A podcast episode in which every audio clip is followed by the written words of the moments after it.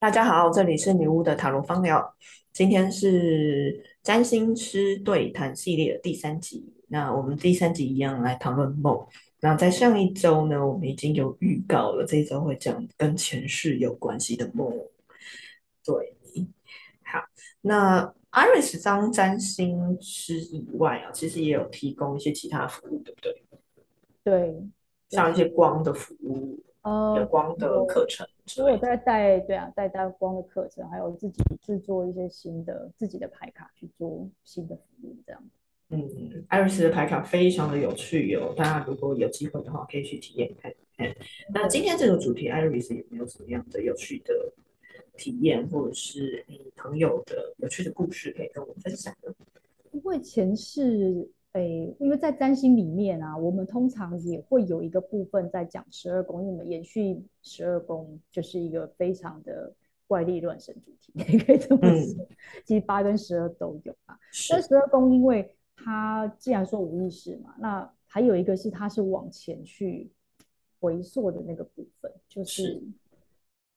当你已经回到天堂，在天堂以前就是你以前的故事。那如果我们要讲这么简单，你说前世。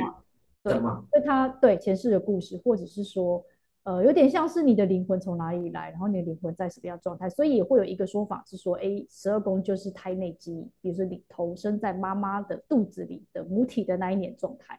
会感受到。那我们家小孩的金星在十二宫，哎，那这样是什么意思？表示他非常喜欢这个妈妈，他在妈妈的肚子里那一年，他其实是有其他的感觉，就是很开心的，或是他。喜欢这个母亲的感觉，至少他是好感动哦。对他一定是有，就是有时候我们呃大妈妈就是在母体怀孕的时候，她会有很多情绪或什么，所以其实，在小孩的宫位十二宫宫位的时候，可以看得出来，嗯，你这个妈妈当时在母在你的孩子里面心里到底留下了什么东西？哦，原来是爱。好啊，其实我也是有金啊金星在十二宫，所以我也曾经很爱我妈。哎，这样讲真经，所以在我一说是，我现在还是，我现在还是，我觉得还是爱但，是因为我们会比较精心的，他坐在哪一个星座，然后他会有没有其他的相位，其实他还是多少会有一个综合性的故事在这个里面。那我们要讲到前世的部分，就是因为梦里面的确有一种梦，它会，你会在一个你没见过的场景啊，或者是什么样状态，然后它会真的跟现实非常脱节。那你怎么知道这个是梦还是你的前世？这个是我超常在在那个催眠的场域里面遇到。如果我是的疑问，我我觉得能够把一个故事跟你没有见过的事情讲的这么的完整的话，呃，如果是想象的世界，我觉得他的梦的程度还是会有不太一样的感觉。他的清晰跟你整个感受整个故事，像你在催眠的时候，你会把整个故事都讲得很清楚。但是事实上，如果那是你想象出来的梦的感觉，会不太一样。我觉得还是有些许的不同些许的区分性。对，还是有区分性。它不会，呃，真的是纯，比如说你今天看了一个欧洲宫廷剧，然后你晚上就做了一个我是穿着欧洲宫廷服的梦，那那一种它出现的可能就是某一些场景，可是它不会整个故事性或者是你的感受情绪都非常的强烈，跟那个，我觉得情绪的强烈也是一个部分。就是那个感觉，那当然他也会一，我觉得其实这样子的前世的这样子的梦，他也是一样可以去做解读的，只是解读方式会跟一般我们这样讲不一样。然后我自己比较有听过，我自己真的没有做，我自己做过的前世梦是比较可怜的，就是在战争中的梦，就是在梦中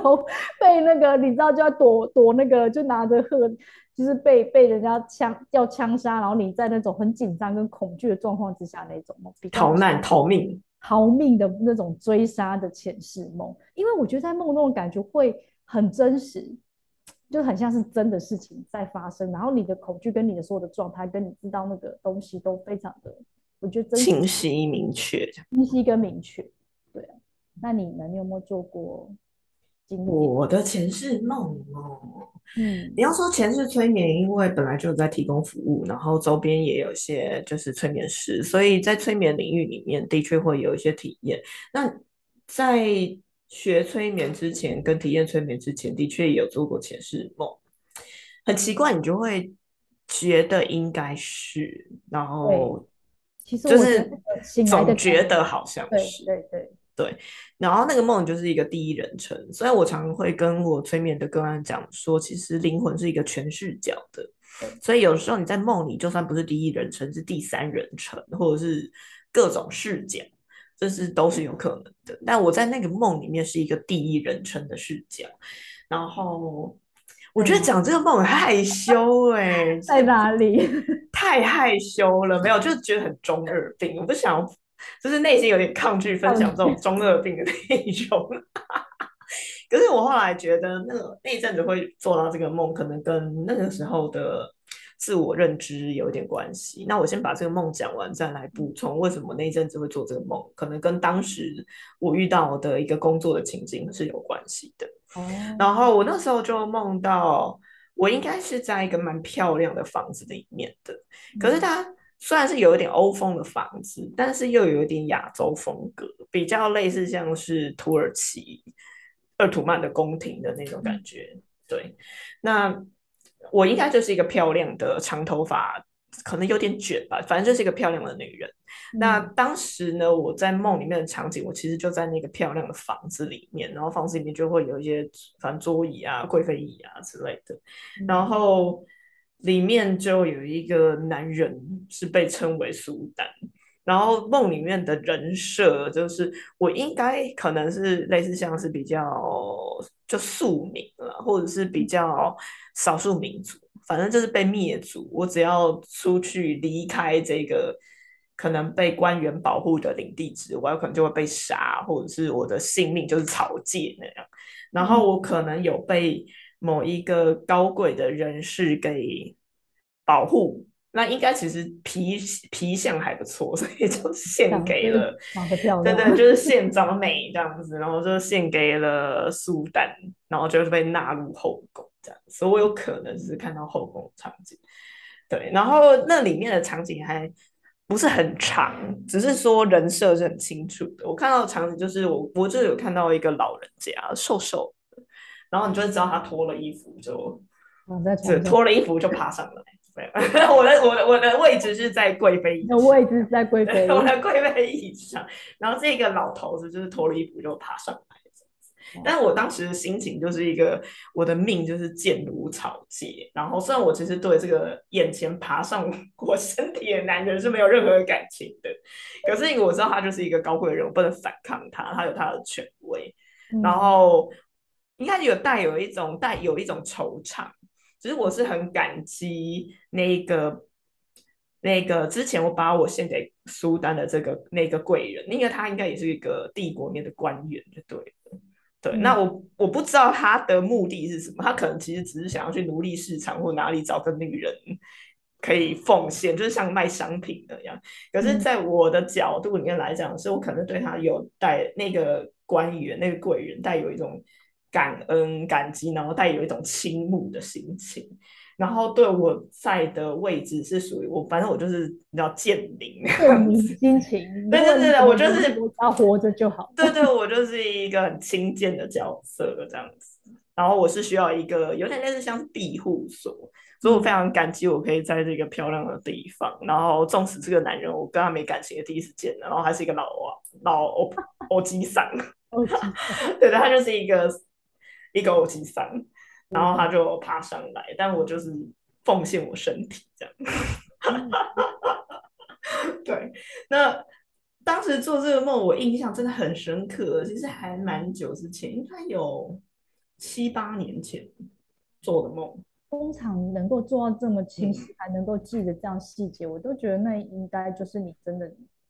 你又把这段记忆接上了啦，要不然谁会记得你昨天做什么梦？你昨天做什么事你都不记得，大部分的梦是会忘记的。是轻如草芥就奉献我身体这样，对你不会忘记。对啊，就啊太中二病了。可是其实对应到我当时的人生状况了，其实我还没有离职，我在反正就是在一间日商公司，你知道，在日商女生都是很轻贱。然后那个时候还特别跟我老板就是处的非常不好，我是被，你看日文里面叫跑啊哈啦，就是被权力权那叫什么？那叫做权力骚扰。反正就是趋于长官淫威之下，不得不就是不得不出卖自己尊严，做很多事情这样子的状态。所以我就做了那样的梦，就跟我当时的状况还蛮符合的。嗯，那我觉得这个梦应该也有提醒我，或者是强烈的反映出我那个时候的心情，就是尊严被践踏的心情，对，还蛮像。因为我我之前有做过开过一个梦的工作坊嘛，然后那里面也有一个就是一个同学，他也是讲的跟你一样，他就是梦在梦到他在一个欧洲的宫廷啊，然后他爸爸是谁呀，然后他每个建筑物啊，他他穿什么衣服啊，他都可以非常详细的描述出来，就像你人已经在那个地方。你说他做的是梦吗？对他做的是梦，可是他就是跟你一样想，就是他可以嗯记得很清楚。说所有的细节，包括他看到的东西，他印象都深刻，都非常的深刻。那后来也是从这个，因为我们那一次是解梦的工作坊嘛，所以在那个梦里面，把他的这个梦全部都讲完之后，再帮他解完梦，就发现他的确也是跟你有点类似。这个梦虽然是前世梦，但是也是呃完全的映照了他当时的状态跟心态。嗯是用一个前世梦的状态来，这就跟我们以为的潜意识的那个梦的感觉不一样，但它其实都有映照。就是一般的那种很断片啊、很简洁的梦不太一样。对，这里面的内容所有都是非常符合逻辑，然后就是有那种一体成型的感觉。对，而且通常当事人会很清楚的感觉到这不是现在。这个嗯，也不太像是电影，或者是我看一场剧的那个感觉，所以你，所以你问要问说怎么去区别？我觉得当事人大概自己很强烈，好像会有一点感觉是不太一样的。对对对，嗯，这让我想到之前在做那个前世回溯催眠的时候。对啊，就进修的时候一定会有一些练习的桥段。然后当时我对于为什么会做现在的工作是非常感兴趣的，所以其实是有看了一个梦境，我觉得很有趣。但是因为时间的关系，我们下次来分享。哎，这样梦要增加吗？不过那不是梦了，那就是催眠的。催眠的感觉，所以我们要预告下一次我们要用催眠主题，催眠的怎么讲？体验的主题。好，那如果大家有感兴趣或大家有建议的主题的话，我们就请再留言给我们。OK，那今天的节目就先这样子喽。好，拜拜，拜拜，拜拜。